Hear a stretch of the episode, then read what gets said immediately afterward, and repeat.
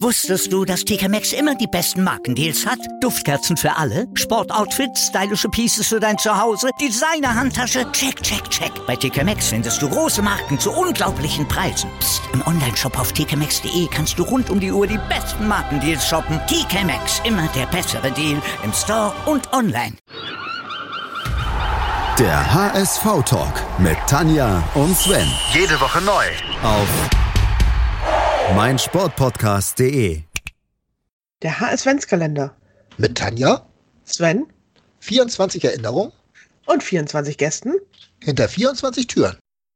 Moin, herzlich willkommen hier beim HS-Ventskalender. Wir befinden uns schon auf der Zielgerade und sind bei Türchen 22 angekommen. Heute zu Gast ist meine Namensvetterin Tanja at Kühles Blondes auf Twitter. Moin Tanja. Moin. Äh, als ich dich gefragt habe, ob du so eine HSV-Geschichte beitragen möchtest, du so ein bisschen unsicher, ob das überhaupt so eine klassische Geschichte ist, die, so, die du parat hast. Was natürlich auch ein bisschen damit zu tun hat, dass der HSV auf eine besonders enge Art und Weise Teil deiner Biografie ist. Erzähl doch mal, welche Rolle der HSV in deinem Leben hat und auch vorher schon hatte. Ja, ähm, ich bin nicht nur Fan, also ich war schon als kleines Mädchen Fan, weil wir in der Familie ähm, vor allem die Frauen immer sehr äh, fußballlastig waren oder eben Fans waren, eben auch HSV-Fans waren.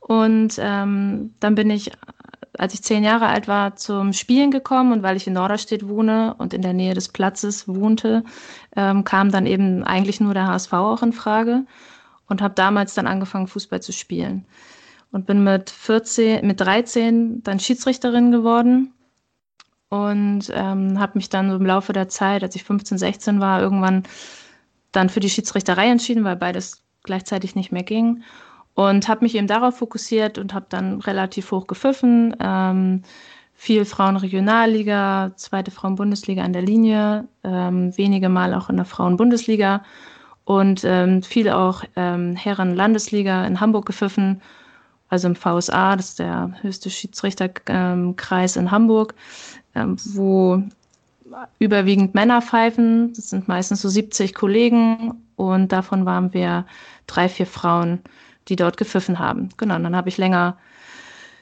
in diesen hohen Ebenen gepfiffen oder auf diesen hohen Ebenen gepfiffen. Ähm, und bin dann durch einen Zufall, ähm, weil ich als Volontärin beim Europa League-Finale mitgeholfen habe, ähm, habe ich jemanden kennengelernt, Mareike Geidis. Äh, wir haben uns sofort gut verstanden und die ähm, hat beim HSV als Trainerin angefangen und hat gefragt, ob ich Lust hätte mitzumachen.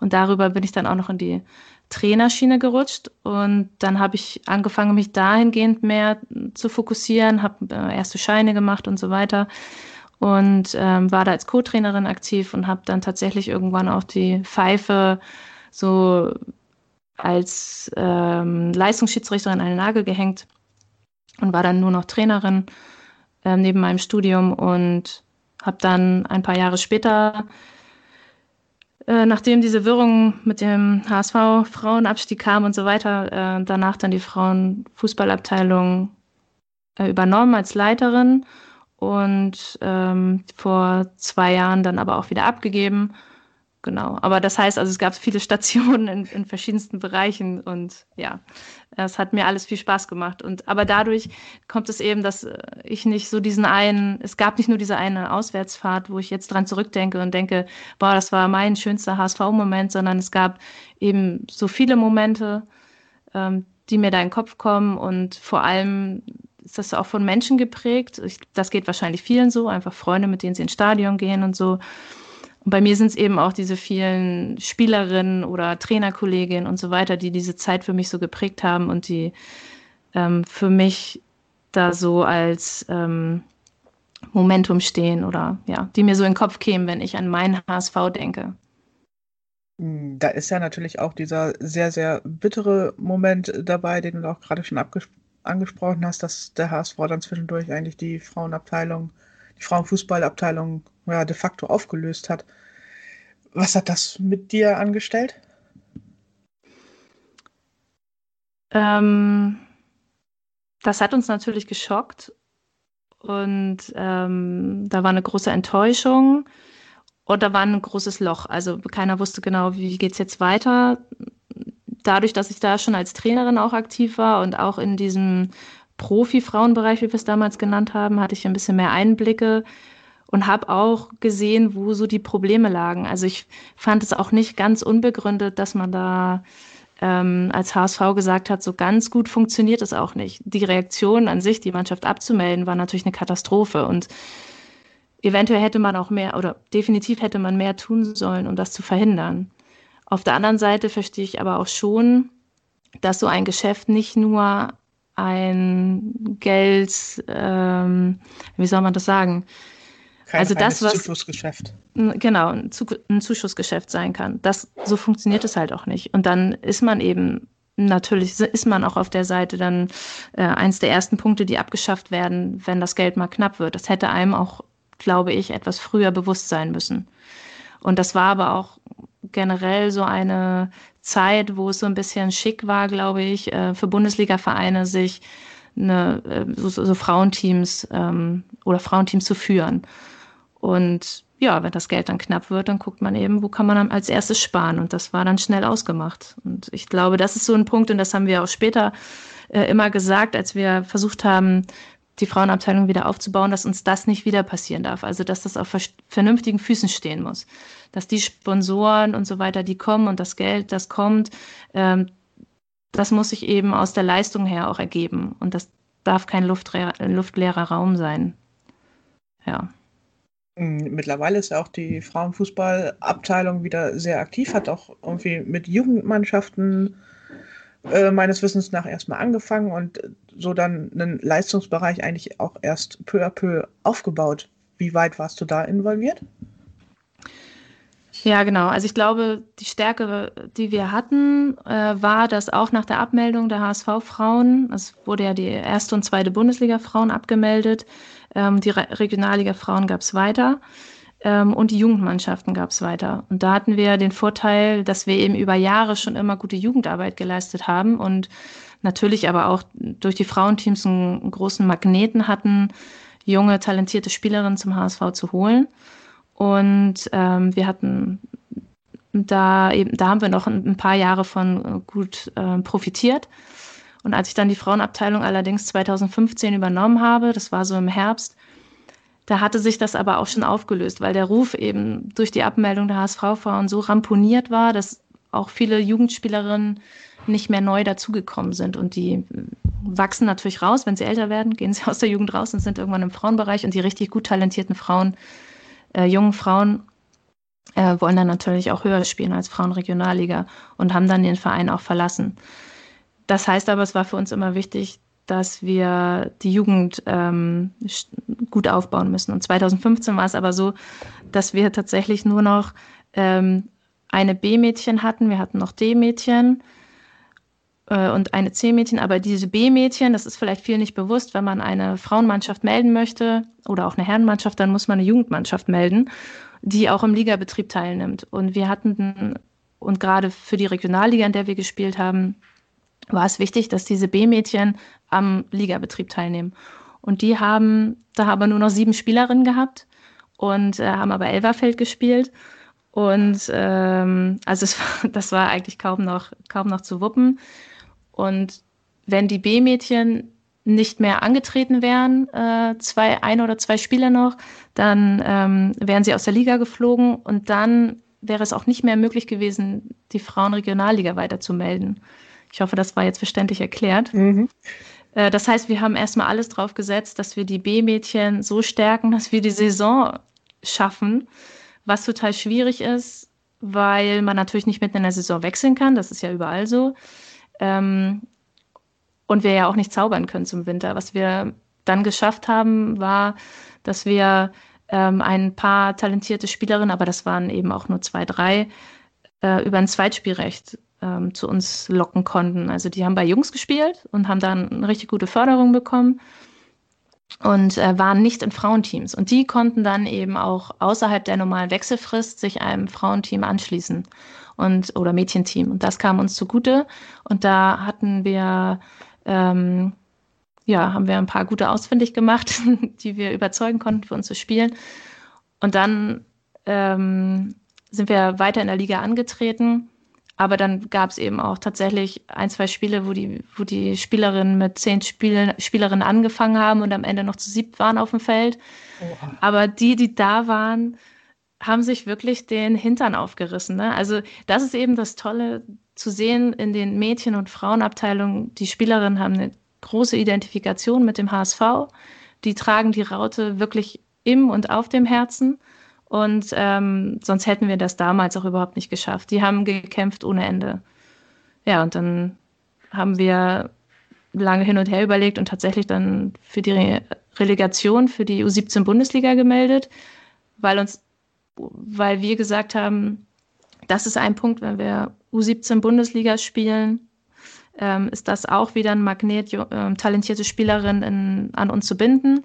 Und unser Nachbarverein aus Henstedt-Ulzburg, Schleswig-Holstein, wollte das auch. Und die hatten uns schon viele Damenspielerinnen ähm, abgeworben.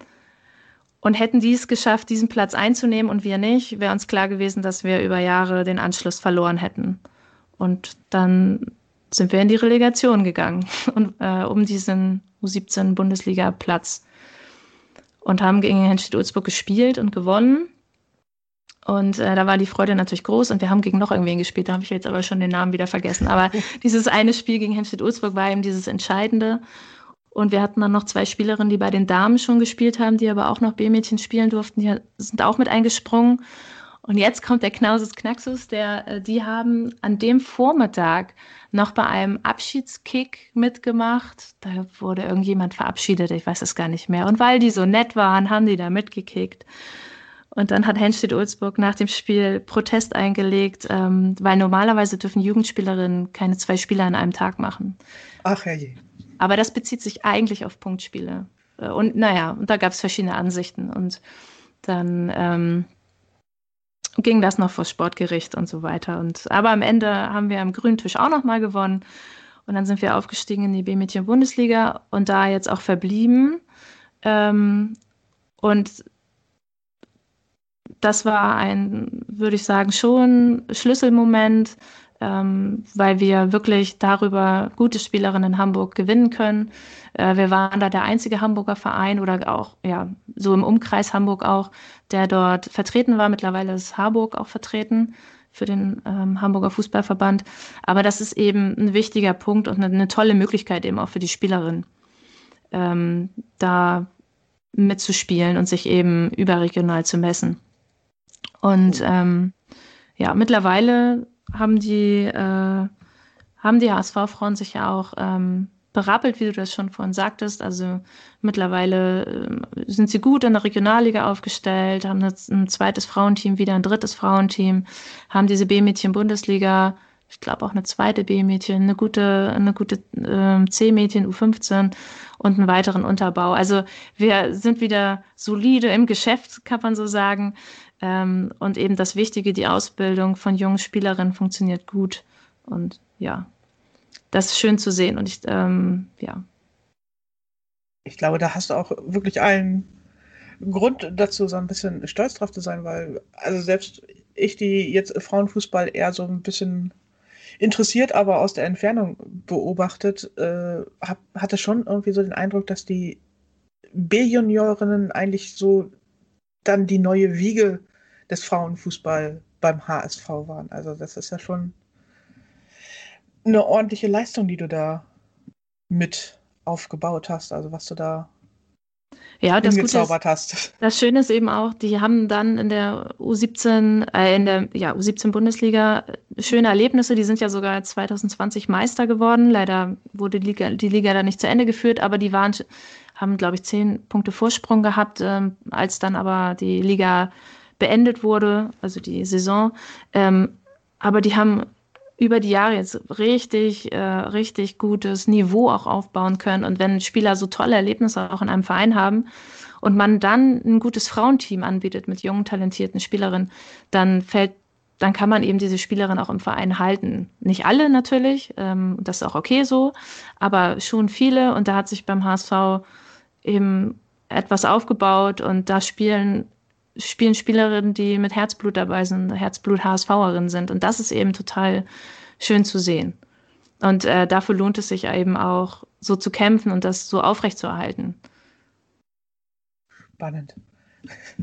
äh, was ich jetzt noch so mitgekriegt habe, äh, die Damenmannschaft, die Frauenmannschaft selber, die spielt noch immer noch Regionalliga und hätte jetzt eigentlich aber auch durch die Corona-Krise hätten sie irgendwie für die zweite Liga gemeldet, hätten, sie aufsteigen können. Sie haben aber nicht gemeldet, weißt du, äh, liegt das immer noch daran, dass man noch dabei ist, sich finanziell so ein bisschen zu konsolidieren oder die Aufbauarbeit einfach nur vorsichtig voranbringen will oder welche Gründe hatte das? Da muss ich ehrlich gesagt sagen, dass ich da momentan gar nicht mehr nah genug dran bin. Also äh, da würde ich jetzt höchstwahrscheinlich Quatsch erzählen. Was ich auf okay. jeden Fall aber sagen kann, ist, dass der Verein, das sind keine leeren Floskeln, sondern der Verein steht wirklich ähm, hinter den Frauen und man hat eben den Plan erstellt, langfristig in der zweiten Liga spielen zu wollen. Ähm, und da legt der Verein den, der Abteilung keine, keine Steine in den Weg. Und wenn sie nicht gemeldet haben, wird es sicherlich gute Gründe gelegen haben. Aber ähm, ja, wie gesagt, also, der Verein steht dahinter. Davon abgesehen auch äh, die gerade schon erwähnten Fußballerinnen aus Henschel-Ulzburg, die haben auch nicht für die zweite Liga gemeldet, obwohl die eigentlich Tabellenführer waren und viel Vorsprung hatten und ja, normalerweise Meister geworden wäre. Ja. Also diese eingleisige zweite Bundesliga ist ein großes Problem für die Vereine. Ähm, das ist mit einem riesigen Aufwand verbunden und dieser Sprung von der Regionalliga in die zweite Liga ist eben extrem heftig. Also dann äh, durch die ganze Republik zu fahren, äh, die Reisen, die Reisekosten, Hotelkosten, auch natürlich die Zeitkosten. Also natürlich ja, ist man da oft zwei Tage unterwegs und nicht nur einen Tag. Ähm, das müssen die Spielerinnen ja auch erstmal wuppen. Das sind ja überwiegend Spielerinnen, die in der Ausbildung sind, die studieren, die gerade in ihren Job einsteigen. Ähm, das ist schwierig zu realisieren. Und dann muss man ja auch gucken, ist es der richtige Moment? Oder wird man so zer das klingt jetzt fies, aber wird man so zerschossen in der, in der Liga, dass man dass das eventuell so viel kaputt macht, dass man sich danach gar nicht mehr so gut berappelt. Ne? Ja. Also so, das klingt immer so nett, so das Abenteuer zweite Liga, aber schön wäre natürlich, wenn es nicht nur ein Abenteuer wäre, sondern. Ja, eben. Also ja. dann lieber ein bisschen äh, schön in der Regionalliga aufbauen, ein bisschen Selbstvertrauen tanken, anstatt dass man sich irgendwie in Grund und Boden schießen lässt. Ja, genau. Ja, das ist so das, was die Herren ja auch gerade in der zweiten Liga versuchen oder so ähnlich. äh, Tanja, das war ein wunderbarer Ausflug mal in den Frauenfußball. Das hatten wir jetzt beim HSV-Talk auch so noch nicht. Also vielen Dank für diese Geschichte. Ja, gerne. Und ich hoffe, wir hören uns dann demnächst auch mal so zu den Herren wieder oder machen dann nochmal einen Ausflug, wenn die Damen es doch noch mal schaffen, aufzusteigen oder so, dass wir dann noch mal einen regulären HSV-Talk mit dir machen. Ja, gerne. Vielen Dank. Ja, danke dir. Bis dann. Wusstest du, dass TK Maxx immer die besten Markendeals hat? Duftkerzen für alle, Sportoutfits, stylische Pieces für dein Zuhause, Designer-Handtasche, check, check, check. Bei TK Maxx findest du große Marken zu unglaublichen Preisen. Psst. im Onlineshop auf tkmaxx.de kannst du rund um die Uhr die besten Markendeals shoppen. TK Maxx, immer der bessere Deal im Store und online. Was zum Teufel, du Bastard? Du bist tot, du kleiner Hundeficker.